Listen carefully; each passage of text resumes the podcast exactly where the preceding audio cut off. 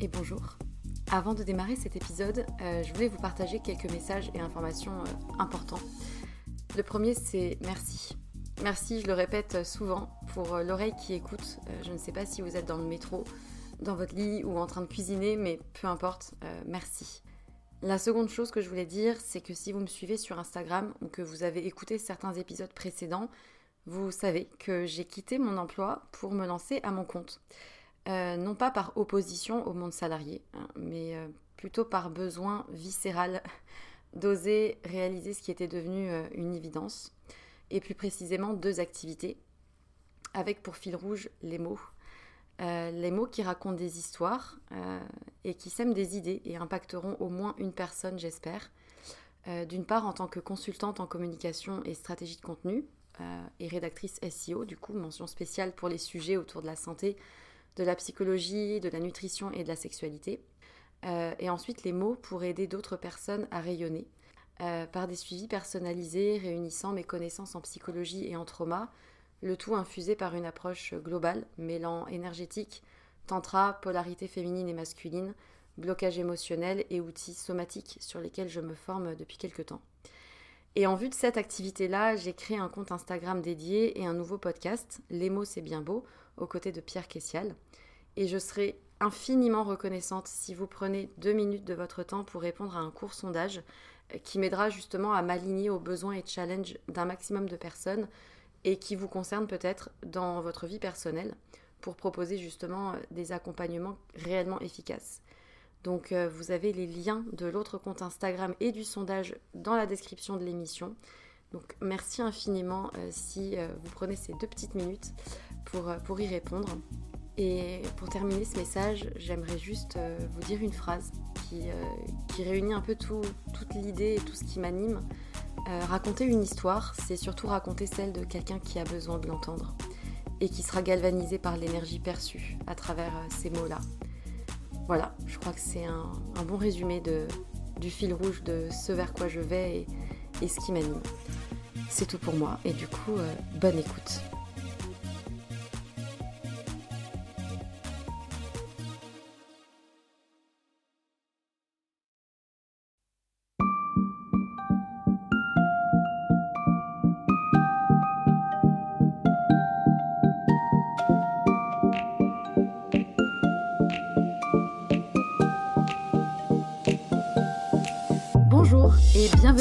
Bienvenue sur Sois sage et parle fort, le podcast pour oser, se changer, ne plus se conformer, se cultiver, rire, parfois pleurer, débattre de sujets et anecdotes variés.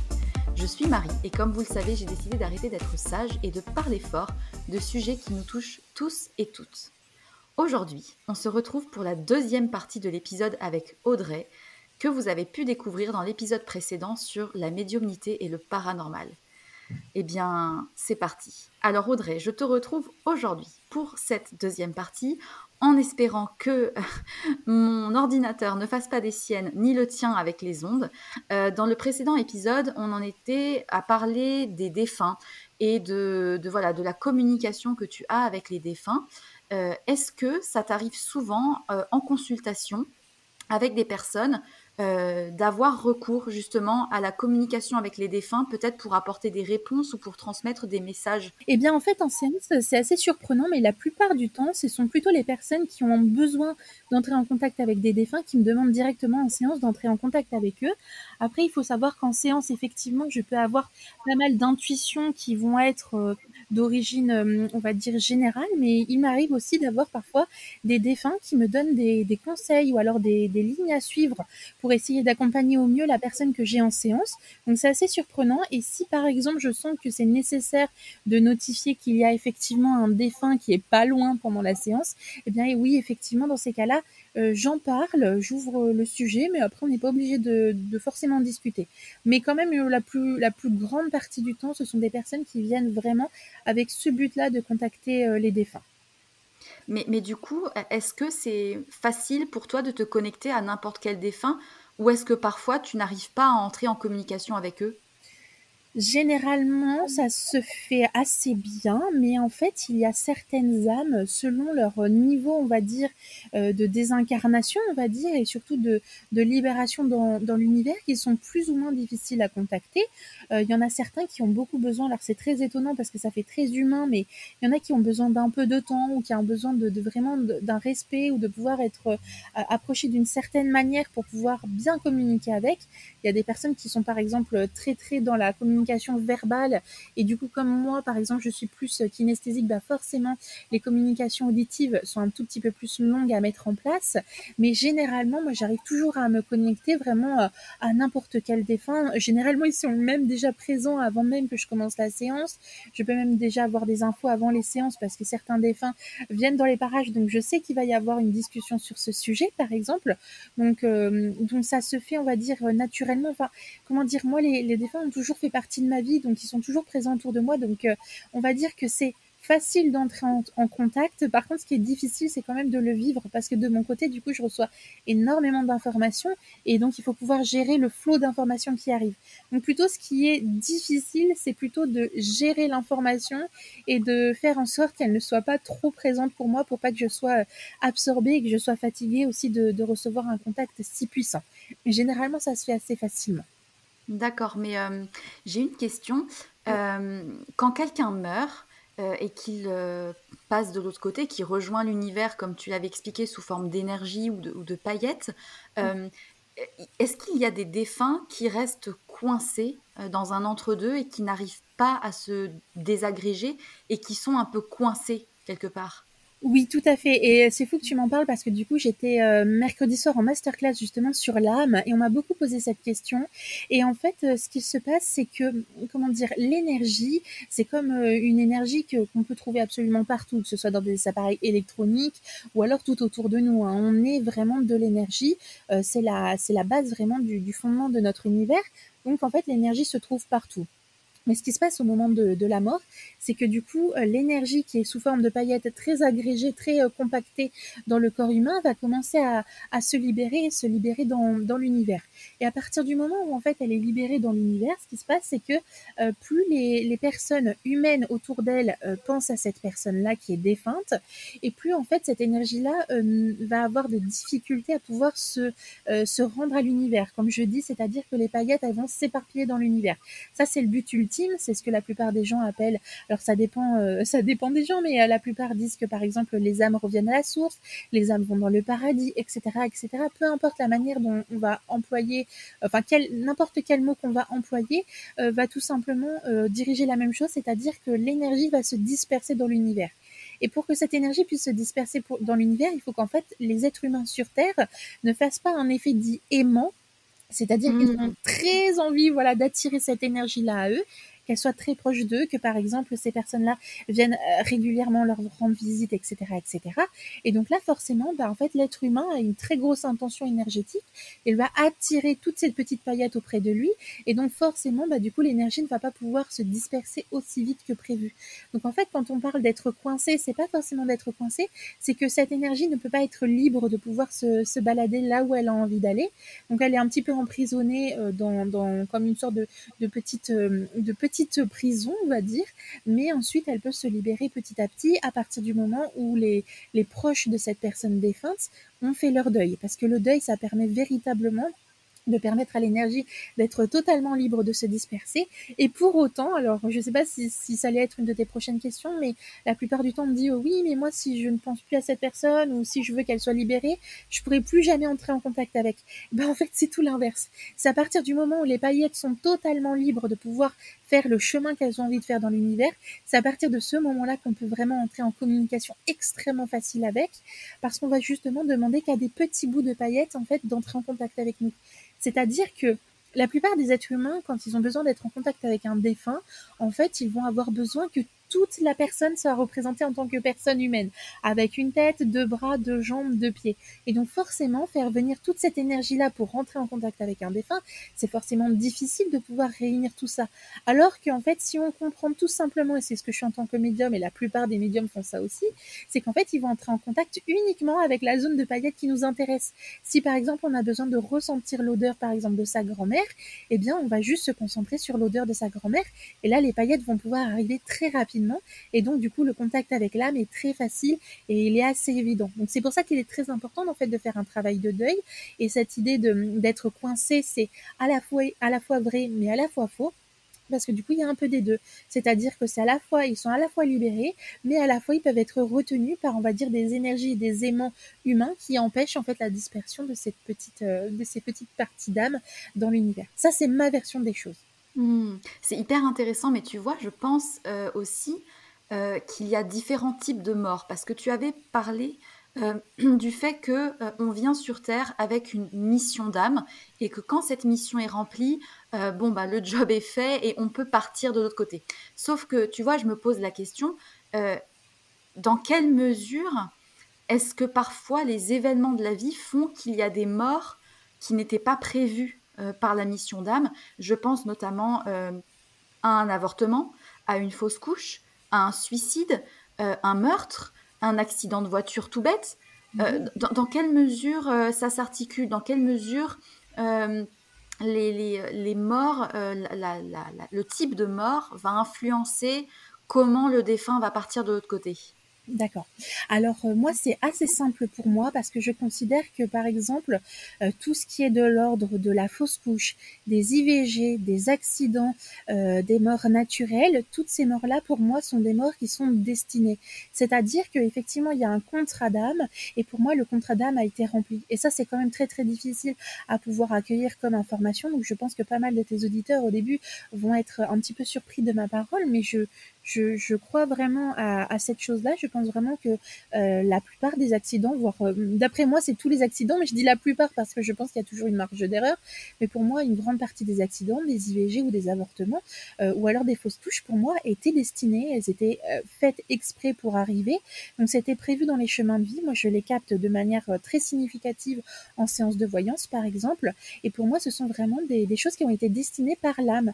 Donc l'âme est au courant, c'est-à-dire que lorsqu'il y a une fausse couche, le bébé est au courant en fait qu'il vient que pour quelques mois dans le ventre d'une maman et qu'il vient pour repartir. Et généralement, ça j'en parle beaucoup plus en détail par exemple dans, dans ma masterclass, euh, quand, on, quand on parle par exemple de, de, fausses couches, généralement ce sont des âmes qui n'ont pas fini leur contrat d'âme, et donc là ça va être la deuxième mort que je peux capter euh, pour faire des différences entre les morts dites destinées et les morts de libre arbitre, eh bien c'est tout simplement les suicides. Les suicides c'est moi euh, la, seule, la seule différence de mort par rapport aux autres, c'est-à-dire que le suicide c'est dû à un libre arbitre, mais l'univers avait quand même prévu une grande chance et une grande probabilité que cela se produise, c'est-à-dire que cette personne est quand même dans une énergie où potentiellement elle peut se suicider, donc il y a cette énergie-là, mais c'est son libre arbitre qui va choisir de mettre fin à sa vie ou non. Et le souci, c'est que forcément, lorsqu'on décide de se suicider, eh bien forcément, on ne peut pas finir notre contrat d'âme. C'est-à-dire que si on a décidé, euh, par exemple, avec euh, l'univers, qu'on devait rester sur Terre, par exemple, 45 ans pour finir notre travail, eh bien si on décide, par exemple, de se suicider, par exemple, à, à 44 ans, par exemple, il va y avoir un an à rattraper au niveau des énergies sur une nouvelle incarnation. Et donc forcément, généralement, ça va tomber, par exemple, sur bah, effectivement des fausses couches. Donc, c'est des âmes qui ont besoin de finir leur travail. Ou encore, euh, par exemple, euh, ça peut être un petit peu plus long avec euh, des âmes, des, par exemple, des enfants qui vont décéder très jeunes. Donc, c'est des sujets très compliqués. Mais j'aime vraiment beaucoup en parler parce que je suis très concernée par tous les sujets que sont les fausses couches, mais aussi par exemple les accidents mortels. Moi, j'ai un de mes oncles qui est mort très très jeune par un accident terrible. Et moi, je considère que, euh, même si c'est très difficile à l'entendre, tout comme les maladies, parce que moi je suis extrêmement malade, euh, je considère que mon âme a certainement choisi ce destin-là, tout comme euh, une partie des âmes a, ont choisi qu'il y a un accident à vivre. Cela est utile pour l'âme de la personne défunte, mais c'est aussi utile pour tous les proches de cette personne-là, qui ont du coup, avant de s'incarner, décidé d'être en contact et d'être par exemple proche d'une personne qui va se suicider ou qui va avoir un accident, parce qu'elles aussi ont un travail de mission d'âme à vivre par rapport à ça. Donc vraiment, tout est lié, tout est imbriqué. C'est pour ça que c'est très important de se dire qu'en fait, vraiment, tout, tout, tous les êtres humains sur Terre sont liés d'une manière ou d'une autre. Et ça, c'est très très compliqué à mettre en place. Mais quand on a compris en fait que le, le monde réagit en multidimension, la chose devient beaucoup plus évidente. Euh, c'est passionnant. À chaque fois que tu vas expliquer quelque chose, je vais répéter c'est passionnant, c'est hyper intéressant. J'adore. mais, euh, mais du coup, euh, par exemple, admettons que je sois destinée pour mourir à 90 ans et que je meurs effectivement à 90 ans. Mes paillettes d'énergie, elles vont se réincarner dans un autre être vivant après ou est-ce que je peux me réincarner dans une autre euh, dimension euh, spatio-temporelle, genre me réincarner en 1950 euh, et est-ce que je peux avoir en moi plusieurs autres âmes qui se sont mises en moi pour me réincarner dans une nouvelle personne. Je sais pas si c'est très clair. Euh, oui, je comprends tout à fait ta question et pour moi elle est très très claire.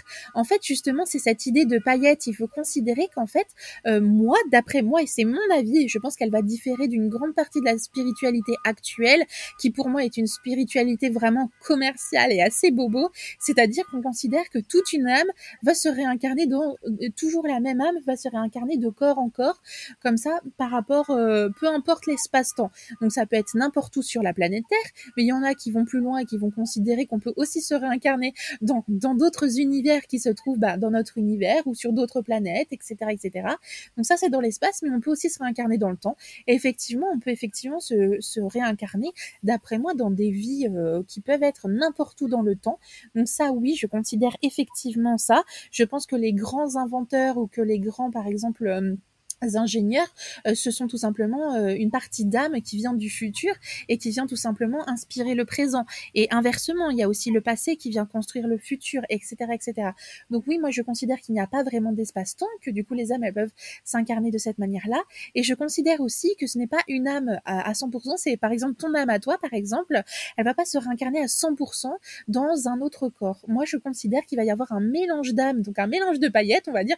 Moi j'adore utiliser les paillettes parce que je trouve que c'est assez significatif, mais en fait, en gros, euh, tes paillettes, elles vont s'éparpiller dans l'univers, et en fonction de ce que l'univers a besoin comme incarnation, par exemple, on va dire, euh, allez, par exemple, en 2053, eh bien, on aura besoin euh, d'une âme qui va s'incarner dans un corps pour être un grand bâtisseur.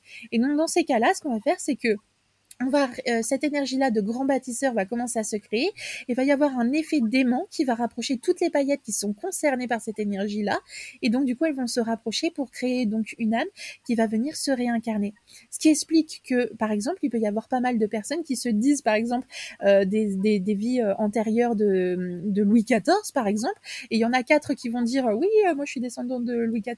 Mais en vérité, ce qui se passe, c'est qu'il y a peut-être qu'une partie de Louis XIV qui s'est incarnée chez l'un, comme par exemple le fait de pouvoir avoir beaucoup d'argent. Et puis chez un autre, il va y avoir plutôt le côté de Louis XIV qui va être le, charme, par exemple, et puis euh, la prestance, etc., etc. Donc je pense qu'en fait, on est vraiment euh, ces énergies-là, euh, on s'éparpille et puis en fait, on va selon ce qu'on a besoin de vivre dans cette vie. Donc ça dépend vraiment. Par exemple, toi, tu peux te réincarner avec cette énergie-là à 90% dans un autre corps, tout comme tu peux te réincarner à 1% dans un autre ou à 20% dans un autre. Pour moi, c'est ma vision des choses. Je sais qu'elle est pas très partagée actuellement de cette manière-là sur les réseaux, mais on est quand même pas mal à pouvoir en parler, comme par exemple Agathe de communication quantique. Et franchement, c'est assez génial de pouvoir voir les choses de cette manière-là. Et j'espère que petit à petit, euh, les choses vont pouvoir évoluer dans ce sens si c'est effectivement une, une, croyance qui peut être en accord avec, euh, avec ce, qui est, euh, ce qui est dit au niveau des énergies et de la spiritualité. Et est-ce qu'on peut se réincarner en un animal ou une plante? Alors ça, ça va dépendre des croyances. Donc il y a pas mal de gens qui vont avoir des avis différents dessus. Alors moi, je dis totalement oui, mais par contre, ce que j'explique, c'est que euh, il va pas y avoir le même, on va dire la même quantité de paillettes et donc d'énergie qui va rentrer dans un corps. C'est-à-dire que tu vas pas utiliser la même énergie pour faire fonctionner un ordinateur que pour faire fonctionner un téléphone. C'est exactement pareil pour les âmes humaines. Donc même dans les âmes humaines, on n'est pas forcément tous à avoir la même quantité d'énergie. Et donc c'est pareil pour les animaux, il va y avoir une quantité d'énergie qui va être différente, tout comme on a une énergie différente entre par exemple un ventilateur et euh, un four micro-ondes. C'est exactement la même chose pour moi. C'est fou, ces analogies, euh, c'est complètement fou. Mais, euh, mais parce que toi, tu peux communiquer avec les animaux. Oui, effectivement, moi je peux communiquer avec les animaux, mais en fait je peux communiquer aussi avec les plantes, avec euh, les minéraux, euh, avec, euh, avec absolument tout. Je peux même communiquer avec des meubles parce qu'en fait, quand je touche un objet, bah, je ressens ce qu'il a vécu, donc je peux savoir qui l'a possédé, qui l'a eu entre ses mains, qu'est-ce qu'il a vécu, est-ce qu'il a voyagé, est-ce qu'il n'a pas voyagé, est-ce qu'il a été réparé ou non. Donc ça, je peux le savoir même avec des, des meubles, etc. Alors après, c'est compliqué de se dire qu'il y a une âme dedans. Je ne sais pas s'il y a une âme dedans, mais pour moi, il y a de l'énergie et à partir du moment où ça existe, je considère que je peux rentrer en contact. Et généralement, c'est assez juste parce que j'ai fait pas mal d'expériences, parce que je me posais des questions sur moi-même à une époque. Et donc, du coup, j'ai demandé à des gens de me, de me prêter des objets ou de me les présenter. Généralement, c'était via photo parce que je ne pouvais pas sortir et rencontrer du monde. Et via photo, effectivement, je peux savoir ce qu'a vécu un objet aussi. Donc, moi, je considère que c'est possible vraiment partout, mais il faut être ouvert à tout ça. En fait, c'est le le, but, c'est d'y mmh. croire. Ouais, et, du coup, euh, je rebondis sur la réincarnation. Euh, tu m'as dit que tu pouvais sentir les vies antérieures ou postérieures d'une personne. Donc, tu, peux, tu peux voir un petit peu euh, tout, ça. Est-ce que, du coup, nos vies antérieures continuent de vivre en nous? Et est-ce que ça peut impacter notre présent? Oui. Alors en fait, moi, ce que je considère, alors en fait, dans, dans la méthode que j'ai créée qui s'appelle le neurocodage, je considère que dans le cerveau humain, mais aussi animal, il y a quatre niveaux de conscience. En fait, il y a donc l'hyperconscient qui est le contrôle, il y a le conscient qui nous permet de réaliser des choses par rapport à notre libre arbitre, et ensuite il y a ce qu'on appelle du coup l'inconscient. C'est ce qu'on va vivre par exemple euh, quand on ne réfléchit pas, c'est-à-dire que notre être va réagir immédiatement en fonction de ce qu'on a besoin. Et juste en dessous, il y a une partie dont on parle assez peu et que j'appelle l'hyper inconscient. Et ici, on va dire que ça va être la connexion avec tout l'univers et avec toutes les connaissances et donc bien évidemment avec nos vies antérieures. Et en fait, en fonction de ces étages-là de conscience-là et surtout d'ouverture de conscience, eh bien, on peut accéder à ces vies antérieures qui vont du coup euh, se refléter de manière différente. Alors, il y a pas mal de gens euh, qui vont pouvoir avoir ces informations-là, par exemple, dans des rêves, parce que dans les rêves, eh ben, le conscient et l'hyper inconscient, euh, pardon, le conscient et l'hyper conscient, bah, du coup n'existe pas quand on dort. Il n'y a plus que l'hyper inconscient et l'inconscient qui fonctionnent. Et donc forcément, on peut avoir toutes les informations qui peuvent remonter pendant les rêves. Mais il faut savoir que aussi les enfants, par exemple, qui n'ont pas un conscient qui est très développé, vont eux aussi avoir énormément de rapports avec leur vie antérieure et leur vie passée. Donc généralement, ce que les enfants euh, connaissent ou décrivent lorsqu'ils ont euh, environ entre 0 et 6 ans, par exemple, sont souvent des restes d'idées de ce qu'ils ont vécu dans des vies passées ou dans des vies futures.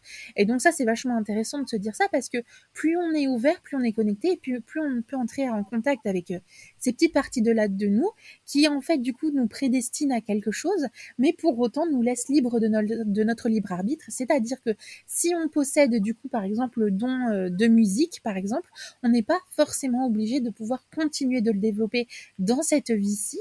On peut se dire bon bah ça fait partie d'une vie passée, j'ai un don qui est présent en moi et donc une prédisposition. Généralement, les prédispositions, en fait, ça vient de, vie antérieure ou de vie postérieure, en fait. Hein. Mmh. Les personnes qui sont douées, ce sont des personnes qui ont déjà appris et que leur âme sait déjà. Pour autant, on n'est pas obligé de développer dans cette vie-ci, on peut le développer dans une vie future. Donc vraiment, c'est à nous de choisir en fait si on veut se connecter à ses vies antérieures ou non. Et donc du coup, il y a des, prédispositions qui vont être plutôt des dons ou des capacités, mais il va y avoir aussi des prédispositions à de gros problèmes ou alors de répétition de schémas, de maladies, d'accidents, etc., etc. Et donc, du coup, c'est à nous de voir si on a envie de pouvoir s'en occuper dans cette vie-ci ou non. Et si c'est quelque chose qui est en plus une mission d'âme, alors là, c'est sûr qu'on va être un peu obligé de s'en occuper, mais c'est pas forcément toujours des missions d'âme que d'en fait avoir un petit bout de, réincarnation en nous qui est toujours présent en nous. C'est vraiment euh, à, nous de, voir si ça fait vraiment partie d'un chemin d'âme important ou si tout simplement un cadeau qui nous est offert. Parce que tu vois, euh, je pense dans mon cas personnel, euh, j'en parle un petit peu, enfin, je pense que les personnes qui m'écoutent euh, le, savent parce que j'en ai déjà beaucoup parlé, mais euh, j'ai vécu 10 ans d'anorexie. Je me suis toujours dit, et mon père m'a toujours dit ça, il m'a toujours dit que si j'avais ça à régler dans la vie, c'est que j'avais les épaules pour le dépasser. Et en fait, ce qui est hyper intéressant, c'est de voir que dans ma famille, il y a beaucoup de femmes plus âgées que moi, des tantes, etc., qui sont concernées par les troubles alimentaires. Et du coup, euh, dans ce genre de pathologie-là où il y a une espèce de répétition, euh, tu vois, il y, a quelque chose aussi de l'ordre de la répétition intergénérationnelle euh, jusqu'à ce que quelqu'un résolve le problème, tu vois. Et du coup, je me dis, est-ce que c'est ça ma mission d'âme, tu vois? Enfin, c'est un peu bizarre, mais alors c'est vachement intéressant. Il y a effectivement une mission d'âme qui effectivement peut se réaliser de vie en vie euh, dans une même famille. Et ça c'est vraiment récurrent.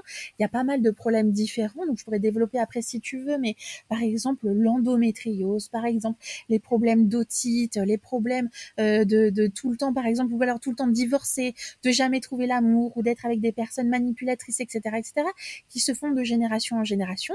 Donc c'est qu'en fait c'est exactement la même chose que les vies antérieures, mais ça fonctionne aussi donc de vie euh, intergénérationnelle parce qu'en fait lors euh, du moment de la grossesse, on va donner pas mal d'énergie aussi à, l'enfant qui est dans notre ventre et l'enfant il va effectivement prendre ou non ce qu'il a, les énergies qui lui plaisent ou alors les énergies euh, vers lesquelles ils sont attirés. Donc effectivement, si on a quelque chose à vivre dans notre vie, c'est généralement oui qu'on a les épaules pour. Mais par contre, en fait, ce qui se passe, c'est que il y a des personnes qui, qui peuvent décider de ne pas vouloir résoudre le problème. Et donc, soit forcément, bah, du coup, elles ne résolvent pas le problème, elles devraient, devront le résoudre dans une prochaine vie. Mais le fait de le résoudre dans une prochaine vie, eh bien en fait cette énergie-là va se passer donc de génération en génération, elle va aller chez les enfants, etc., etc. Et en fait plus elle est passée de génération en génération, et généralement plus elle est grave et importante parce qu'elle n'a pas été prise en compte avant. Et donc en fait, c'est encore une histoire d'espace-temps. Hein. C'est comme en fait, on ne peut pas toujours régler un problème dans une seule vie. Et ben il peut y avoir des gros problèmes comme celui-ci qui du coup vont se passer de génération en génération pour pousser des êtres, euh, des êtres du coup à pouvoir développer et résoudre ce problème-là. Et donc toi, dans ta situation, certainement que euh, que toi, tu es la personne qui a certainement vu vécu la manière la plus difficile de vivre l'anorexie parce que tu es la dernière de la lignée. Ça, c'est encore une histoire de karma. Donc c'est le karma familial que tu portes en toi et que tu as décidé de porter en toi, tout comme moi, par exemple, j'ai décidé de porter le karma familial à la fois des viols, mais aussi à la fois des... Euh, des maladies. Et en fait, moi, il y a une grande partie des femmes de ma famille qui, et même certains hommes, qui sont très malades et qui n'ont jamais réussi à trouver pourquoi. Et donc, moi, ma mission d'âme, en fait, c'était justement de pouvoir démêler cette histoire-là parce qu'il y a tellement de personnes qui sont touchées dans ma famille et qui ne trouvent pas de solution. Et bien que du coup, c'est moi qui ai porté le fardeau sur mes épaules. Et donc, il y a ça sur les viols, mais il y a aussi sur la maladie génétique et les maladies génétiques. Et ben, je les porte aussi sur euh, mes épaules.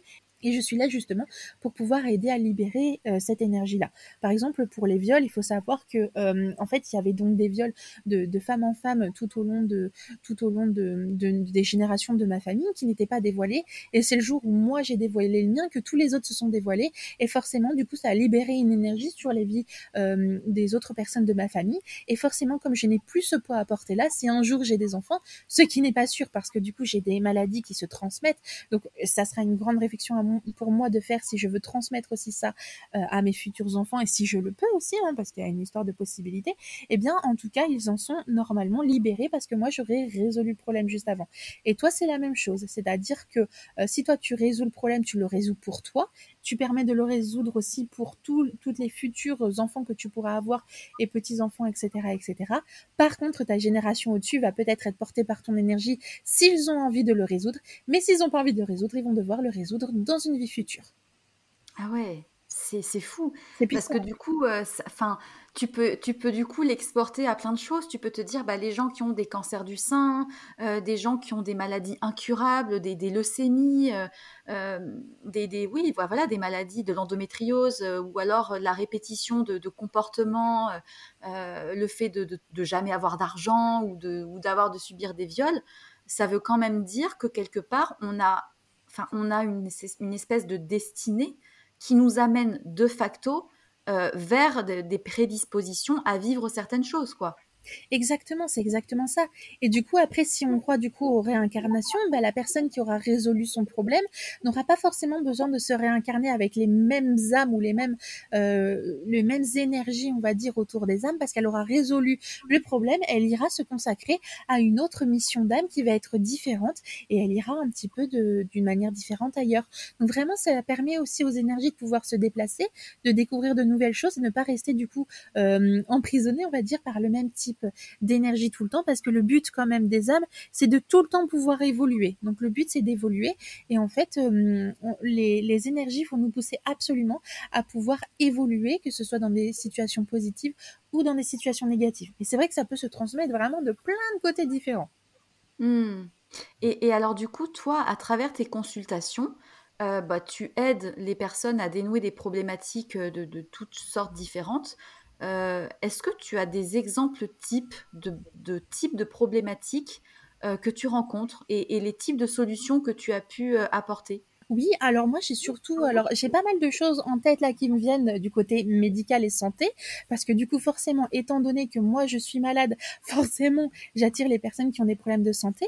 Donc ça c'est encore une histoire euh, d'aimant aussi, mais bien évidemment j'ai plein d'autres types euh, de, problèmes qui peuvent se répéter, que ce soit amoureux, ça peut être aussi euh, mental, émotionnel, psychique, etc. Ça peut venir de plein de niveaux, mais là les deux exemples que j'ai en tête sont vraiment médicaux parce que je trouve qu'ils sont vachement intéressants et que surtout ils viennent régulièrement dans, la plupart de, beaucoup de situations. Euh, par exemple, la semaine dernière, j'ai eu une consultation en urgence avec euh, une femme qui avait des, des otites. Et en fait, ce qui se passe, alors d'ailleurs, ce n'était pas du tout prévu comme séance. J'avais pas prévu ça, mais j'ai fait une erreur en envoyant un message et donc je lui ai proposé un rendez-vous alors que c'était pas du tout prévu. Donc là, pareil, hein, c'est encore une histoire certainement du destin qui me pousse en fait à avoir fait cette erreur. Et donc moi, je me dis, ok, s'il y a eu une erreur de fait, c'est bien qu'il y a une raison pour. Donc je vais essayer de voir ce qu'il en est. Et donc en fait, dans la séance, on a commencé à discuter. Elle m'a dit que donc elle avait des problèmes euh, d'otite euh, de, de manière générale, des otites très très fortes, au point où du coup ses tympans vont jusqu'à se percer. Et en fait, elle me raconte, donc là, j'avais immédiatement en tête qu'il y avait une histoire familiale. Donc là, je lui demande immédiatement si euh, sa mère et sa grand-mère n'avaient pas la même chose, parce que pour moi, c'était du côté féminin. Et elle m'a dit oui, effectivement, ma mère a exactement le même problème et mon ma grand-mère, par exemple, s'est fait retirer les tympans. Elle a eu une opération des tympans, ils lui ont euh, mis des nouveaux. Et donc euh, forcément, donc du coup, on a une histoire familiale qui est très forte au niveau des tympans. Et là, en fait, l'idée, c'est pas de travailler de mon côté uniquement du côté euh, énergétique et transgénérationnel. L'idée, c'est que cette personne-là qui vient me consulter, moi, je, elle vient pour moi et moi, je suis là pour elle. Je suis pas là forcément pour sa mère, sa grand-mère, etc. Je suis là pour elle. Donc même si effectivement il y a un effet, un schéma de répétition. Moi, je suis vraiment là pour l'aider elle. Et donc, mon but, on, a commencé à chercher, on a cherché sur tous les plans euh, pourquoi, en fait, c'est ce qu'il y avait un problème donc de tympan. En fait, qu'est-ce que cela veut-il dire sur différents plans, c'est-à-dire sur le côté physique, à quoi ça sert d'avoir du coup, bah, du coup des otites? D'un point de vue physique, généralement, c'est que, et surtout avec le tympan percé, c'est généralement parce qu'il y a des grandes difficultés à entendre quelque chose, et surtout qu'on n'a pas forcément envie d'entendre les choses qui viennent de l'extérieur, mais aussi de l'intérieur, parce que le tympan, d'un point de vue euh, anatomique, c'est tout simplement une membrane qui permet de filtrer l'information pour éviter tout simplement que le corps explose en recevant toutes les informations qui viennent donc de l'extérieur et de l'intérieur sans filtre. Donc ça, c'est le côté, par exemple, qui va être très physique. Euh, je recherche beaucoup toujours les significations de ce que de ce que sont les mots physiques, à quoi ça correspond, parce que moi, du coup, j'ai des grandes connaissances médicales dues à mes problèmes de santé, donc je sais comment le corps fonctionne, et donc du coup, ça me permet d'aller beaucoup plus loin dans, dans mes analyses. Donc moi, je fais vraiment des analyses au tout départ, vraiment très terre à terre, parce que moi, c'est le plus important pour moi, et j'aime j'aime beaucoup commencer par ce qui est terre à terre. Et ensuite, on va s'occuper par exemple des émotions, ensuite, ensuite du mental et ensuite de l'énergétique. Et en fait, les quatre ensemble, ces quatre plans-là, qui sont les quatre plans majeurs de l'être humain, c'est ceux qui nous permettent de pouvoir guérir une grande partie des problèmes, une grande partie des maux. Et donc, par exemple, au niveau émotionnel, qu'est-ce que cela veut-il dire finalement d'avoir des otites au point de vue mental, etc. Et donc, au final, ben, on a réussi à trouver la solution. Alors là, ça fait qu'une semaine, mais je sais qu'il y a déjà des changements de son côté qui sont de manière vraiment euh, exceptionnelle. Moi, je suis euh, vraiment ravie parce que de savoir que il y a des effets après une seule séance, c'est assez phénoménal. Euh, généralement, avec moi, il y en a pas besoin de, plus. Mais par contre, je suis un peu violente. Hein, je veux dire, enfin, violente dans le sens où je vais cache, je ne fais pas vraiment de, je ne suis pas transparent. Enfin, je ne suis pas. Si je suis transparente justement, je ne mets pas de limites et de barrières. Donc, je dis ce que je pense de manière honnête, mais par contre de manière très euh, douce et bienveillante parce que le but c'est de pouvoir se dire les choses, de pouvoir en discuter. Si les personnes ne sont pas d'accord, elles me disent Audrey, je suis pas d'accord. Et donc je dis OK, on va chercher un autre moyen de pouvoir y arriver et on va chercher comme ça, on va creuser, on va creuser et parfois il y aura des plans qui vont être beaucoup plus impliqués que d'autres. Pour cette personne-là, effectivement, eh ben, il y avait le plan mental qui était beaucoup plus fort que les autres. Alors ils étaient tous impliqués dans le problème d'otite, mais en tout cas le mental était le plus présent. Et donc euh, là, c'est par exemple un problème d'otite, mais j'ai régulièrement en ce moment, ça fait vraiment beaucoup beaucoup, Je sais pas ce qui se passe autour de l'endométriose, mais vraiment, on en parle énormément en ce moment et j'en ai beaucoup en séance. Et donc, par exemple, l'endométriose, généralement, on va souvent euh, venir révéler à plus de 90% des problèmes autour des violences et des viols et des agressions sexuelles. Ça c'est quelque chose qui ressort très fort en séance, mais aussi comme je travaille avec des gynécologues, en fait ce qui se passe c'est que j'ai commencé à, aider pas mal de personnes au niveau de l'endométriose parce qu'on considère que ce n'est pas vraiment euh, une maladie que l'on peut euh, guérir, ce sont en fait des sortes de plaques qui viennent boucher des zones du corps, hein, si je peux l'exprimer de manière euh, très symbolique, au niveau principalement normalement de l'utérus ou du vagin, mais chez certaines personnes ça va s'étendre de plus en plus, parfois ça va aller jusque dans les intestins et ça va monter plus haut, donc c'est assez dangereux Hein. C'est vraiment comme si, euh, si je trouvais une, une, symbolique, on dirait que c'est une sorte de mousse comme on trouve dans la forêt, euh, ou des champignons qui vont venir euh, boucher tout l'espace mmh. qui se trouve à l'intérieur du corps. Et en fait, ce qui se passe, c'est que euh, vraiment, euh, j'ai commencé à avoir des. Euh, je suis en train de réfléchir. Ouais, voilà, j'ai commencé à avoir des, des clientes qui sont venues et qui m'ont demandé de l'aide sur ce sujet. Et puis en fait, juste après mes séances, leur endométriose avait réduit, voire sur certaines, avait totalement disparu. Et du coup, en fait, j'ai une gynécologue un jour qui m'a appelé, qui m'a dit bon, j'ai plusieurs clients, patientes qui sont venues me voir et leur endométriose est partie. Apparemment, c'est suite à une séance avec vous comment est-ce que vous avez fait, je ne comprends pas ce que vous avez fait, et je ne comprends pas comment c'est possible qu'une endométriose qu'on voit au niveau des examens, que ce soit échographie, euh, IRM, etc., etc., euh, puisse disparaître. Elle me dit, je n'ai jamais vu ça. Alors moi, je lui dis, bah tout simplement, on fait un travail dessus, et en fait, en discutant avec euh, cette cette gynécologue, elle, elle s'est rendue compte aussi que une grande partie de ses patientes, en fait, avaient des soucis autour de de violences sexuelles, et donc en fait, ce qui se passe, c'est que le corps, il est tellement en grande souffrance alors c'est pas le cas de toutes les endométrioses, mais en grande partie, euh, la symbolique de l'endométriose, c'est que je viens boucher des trous pour éviter que quelqu'un y rentre. Et donc en hmm. fait, voilà. Et donc rien que le fait d'en parler, rien que le fait d'évoquer le fait que potentiellement est-il possible qu'il y ait eu une agression qui t'ait traumatisé, qui t'ait fait du mal, et rien que le fait de pouvoir en parler, le pouvoir aussi en parler avec d'autres membres de la famille qui ont aussi de l'endométriose et qui savent pas comment le résoudre, et eh bien en fait ça va libérer la parole, ça va ouvrir la conscience. Et moi je considère que la conscience est la première des guérisons et généralement, il suffit d'une prise de conscience. Bon, bien sûr, il y a des exercices à faire en même temps, hein, parce que moi, je travaille de, plein de manières différentes avec aussi les neurosciences, par exemple, la synergologie, etc., pour ainsi permettre au, au cerveau et aussi, euh, enfin, tout le cerveau, le corps, l'esprit, l'âme, etc., de pouvoir en fait euh, guérir de traumatismes, parce que souvent les maladies sont donc du coup dues à des traumatismes, peu importe la manière dont viennent les traumatismes, qu'ils soient physiques dus à un choc, qu'ils soient émotionnels dus à un choc émotionnel, qu'ils soient mental à cause d'un problème de choc euh, mental, Vraiment, on peut avoir tous les types de chocs. Et donc, en fait, le but après, moi, en séance, c'est de pouvoir réparer ce choc euh, que la personne a vécu, ce traumatisme. Et une fois qu'on a résolu le traumatisme, en général, eh bien, du coup, le problème se répare. Euh, ça dépend la, la gravité du problème et ça fait petit à petit ou alors, chez certaines personnes, de manière carrément immédiate. Il y a des gens qui, du jour au lendemain, euh, le problème revient. Ou par exemple, des personnes qui n'ont pas de règles et du jour au lendemain, juste après la séance, les règles reviennent. Comme ça, du jour au lendemain, sans, sans, sans crier gare, en fait, sans, en venant d'un coup. Mais euh, vraiment, ça peut être très surprenant. Mais c'est parce qu'en fait, je considère qu'il faut guérir vraiment tous les parties de l'être pour pouvoir aller mieux. Euh, quelqu'un qui est malade d'un cancer, elle aura beaucoup plus de difficultés à guérir si elle est uniquement accompagnée par des médecins et par le domaine médical, alors qu'une personne qui va être accompagnée sur le plan émotionnel pour pouvoir vivre pleinement ses émotions durant le cancer et durant le traitement du cancer, mais aussi de manière mentale, mais aussi de manière euh, spirituelle ou alors au niveau de l'âme ou côté astral, pour comprendre pourquoi est-ce que je suis en train de vivre ce que je suis en train de vivre? Et à partir du moment où on comprend ce qu'on est en train de vivre, eh bien, on guérit beaucoup plus vite. Et c'est, j'ai eu aussi des personnes qui avaient le cancer et pareil, il y a eu des guérisons qui vont beaucoup plus vite que la, la plupart du temps. Et donc, c'est généralement parce qu'en fait, on considère qu'on vient guérir tout l'être tout entier et pas uniquement un corps. Et ça, ça fait une grande différence. Ah mais c'est, hyper intéressant et tu vois, je me dis, euh, j'avais déjà entendu dire que euh, les hôpitaux euh, ont une liste des guérisseurs euh, du coin euh, pour les appeler en cas de, grosses douleurs chez un patient inexplicable. du coup, en quelque sorte, est-ce que ce que tu fais, ça revient un peu aux mêmes choses que les guérisseurs, les magnétiseurs, tout ça? Oui, alors bah moi du coup je suis guérisseuse aussi parce que du coup, euh, alors moi je suis médium dans le sens où je peux communiquer avec n'importe qui, n'importe quoi, n'importe où et n'importe quand. Et grâce à cette capacité, j'ai aussi la capacité de pouvoir guérir avec l'énergie que je peux capter parce que du coup je vais essayer de capter les nœuds énergétiques qui sont pour moi euh, représentatifs de trauma, de choc ou alors d'énergie qui ne circule pas comme elle devrait circuler pour la personne en tout cas. Et donc du coup moi effectivement je, je guéris aussi avec les énergies Et donc pareil, j'ai pas mal de guérisons, guérisons qui sont assez spontanées, qui sont assez impressionnantes. J'ai travaillé aussi avec un, un, service à un moment donné à l'hôpital qui était très étonné que en fait une de ses patientes, en fait un jour, elle avait un gros problème au niveau du, cœur, mais aussi de tout le système ORL. Elle s'est retrouvée à l'hôpital et en fait son pronostic vital commençait à être engagé.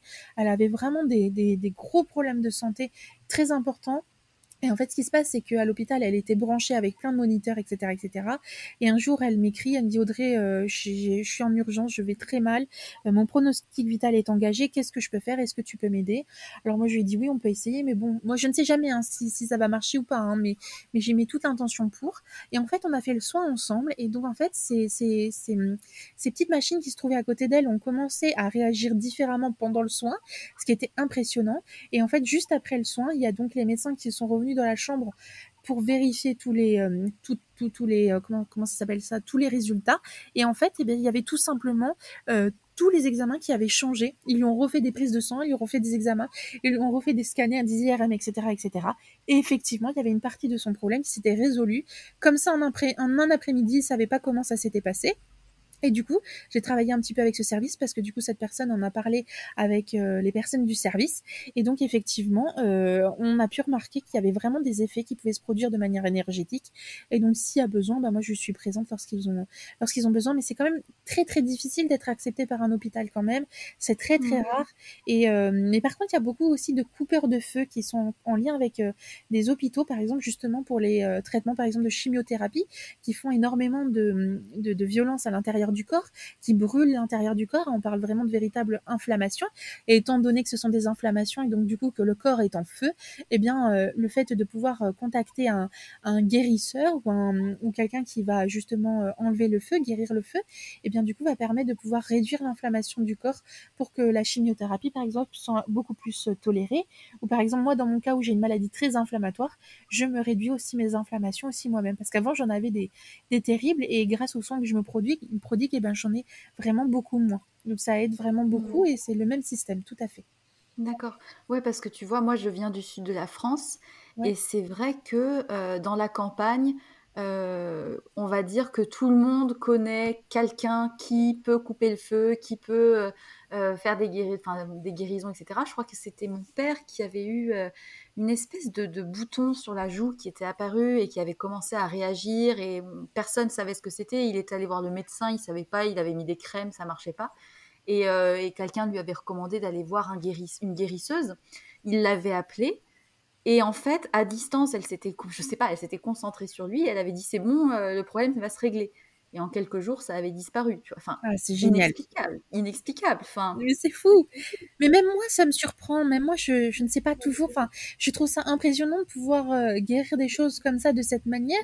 Euh, même moi, ça me surprend. Alors quand on me dit c'est bon, c'est guéri, alors moi, je suis autant choquée, voire peut-être plus choquée que la personne à qui j'ai fait le soin, parce que je me dis mais comment c'est possible? Mais effectivement, ça se produit. Et en fait, moi, je ne saurais pas forcément l'expliquer. Enfin, pour moi, j'ai une explication qui est très claire. C'est toujours une histoire de paillettes. Hein. Pour moi, une histoire aussi de nœuds et de fils parce que j'ai beaucoup fait de couture quand j'étais jeune et je voulais euh, travailler dans la mode, etc. Donc moi j'ai un imaginaire qui est autour, par exemple, des fils et qu'il faut dénouer des fils, par exemple. Donc moi c'est comme ça que j'interpréterai la chose, mais à part ça, il est très difficile de pouvoir l'expliquer, en effet. Hein. Bah oui. Et, euh, et, je, reviens sur, euh, je rebondis à nouveau, je repense aux défunts. Est-ce que ça t'est déjà arrivé de tomber sur des défunts méchants? Enfin, par exemple, tu vois quelqu'un, je sais pas, une personne qui a été un meurtrier dans sa vie. Euh, on peut se poser la question, est-ce que c'était ça sa mission d'âme, de tuer les gens? Bon, ça c'est encore un autre débat. Mais du coup, est-ce que tu peux tomber sur des, âmes euh, nocives? Alors euh, en fait c'est très très compliqué parce que euh, effet, alors déjà pour revenir sur les personnes qui ont qui ont été des meurtriers etc etc euh, pour moi c'est tout à fait des missions d'âme hein. c'était prévu il y avait quelque chose à vivre de ce côté-là généralement parce qu'il y a un karma à guérir parce que ces personnes-là n'ont pas forcément bien fait enfin on va dire les choses les plus utiles et justes dans leur vie, ce qui du coup vient se remettre du coup dans leur karma. Si ils ont fait beaucoup de mal, et eh bien du coup ça va du coup se répercuter de cette manière-là. Et en fait, ils vont être, on va dire, en quelque sorte, non pas punis, mais en fait, ils vont euh, vivre ce qu'ils ont fait vivre aux autres pour ensuite pouvoir réparer le problème. Hein. C'est toujours cette histoire-là. C'est c'est un cercle hum, pas vicieux, hein, mais au final c'est un cercle vertueux. C'est-à-dire que l'univers te fait comprendre ce que tu dois comprendre de n'importe quelle manière. Et si pour te faire comprendre que la méchanceté, par exemple, n'a aucun intérêt, par exemple, dans certaines situations, eh bien, ils vont te faire vivre une situation qui va être encore plus terrible pour te faire comprendre, en fait, que c'est pas forcément le chemin dans lequel il faut aller. Donc de ce côté-là, oui, moi je considère que par exemple les personnes méchantes, les personnes agressives, par exemple les personnes qui, euh, qui violent aussi, comme moi je suis concernée, je considère qu'effectivement leur âme avait comme vision de vie de pouvoir faire ça, et donc du coup elles ont vécu ça. Donc ça, c'est d'un côté. Par contre, à partir du moment où les âmes, elles retournent dans l'univers, je considère que l'énergie, elle est pratiquement, euh, elle, est, elle retourne neutre, parce qu'en fait, elle peut pas être que positive ou que négative. En fait, elle est un mélange des deux pour trouver son équilibre.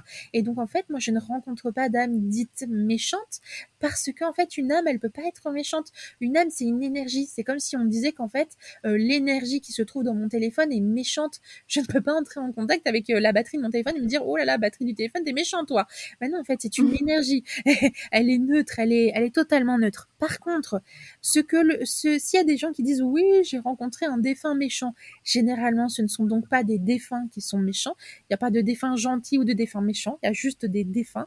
Il y a juste des énergies comme ça dans l'univers par contre, si on peut ressentir des choses qui vont être dites négatives, ça va être ce qu'on appelle du coup des entités négatives. Donc des entités, alors une entité, ça veut juste, dire une chose. Hein. Entité, c'est une chose, mmh. mais euh, du coup, en fait, c'est hum, les entités, en fait, c'est généralement des choses qui vont être provoquées euh, soit par l'univers qui a besoin de nous rediriger dans une certaine direction, donc pour nous permettre justement d'aller dans une direction qui nous est beaucoup plus euh, favorable et qui va nous permettre d'avancer dans notre dans notre chemin de vie et notre chemin d'âme. Donc ça c'est quand même assez important. Et d'une autre part, il peut y aussi avoir des entités négatives que les êtres humains vont créer eux-mêmes.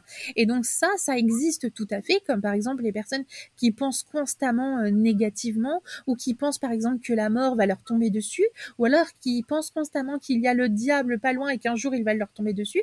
Eh bien en fait, ce sont leurs pensées et leur énergie, donc leur aimant. Ils ont créé un aimant à l'intérieur d'eux qui dit bon, un jour il y a le diable qui va me tomber dessus, et donc en fait ils vont créer une énergie qui va être diabolique. Et en fait, c'est ce qu'on appellera une entité dites négatives. Mais ça, c'est vraiment pas pareil que les défunts. Moi, je considère que vraiment les défunts, faut bien considérer qu'ils ne sont ni positifs ni négatifs. S'ils sont positifs ou s'ils sont négatifs, c'est que ce ne sont pas des âmes, c'est que ce sont des énergies et des entités qui ont été construites soit par des êtres, euh, généralement par des êtres humains, ou alors par l'univers qui essaye de nous recentrer. Mais d'ailleurs, euh, l'univers, c'est nous aussi les êtres humains. Donc en fait, si l'univers a créé cette énergie, c'est certainement que ton voisin a créé cette énergie pour te permettre toi de pouvoir la récupérer parce que tu avais besoin de la récupérer. Donc encore une fois, ce sont vraiment euh, nous tous qui agissons avec notre propres énergies sur le moyen de pouvoir permettre de, à chacun de pouvoir se rediriger dans ce monde. Sais pas si c'est très clair.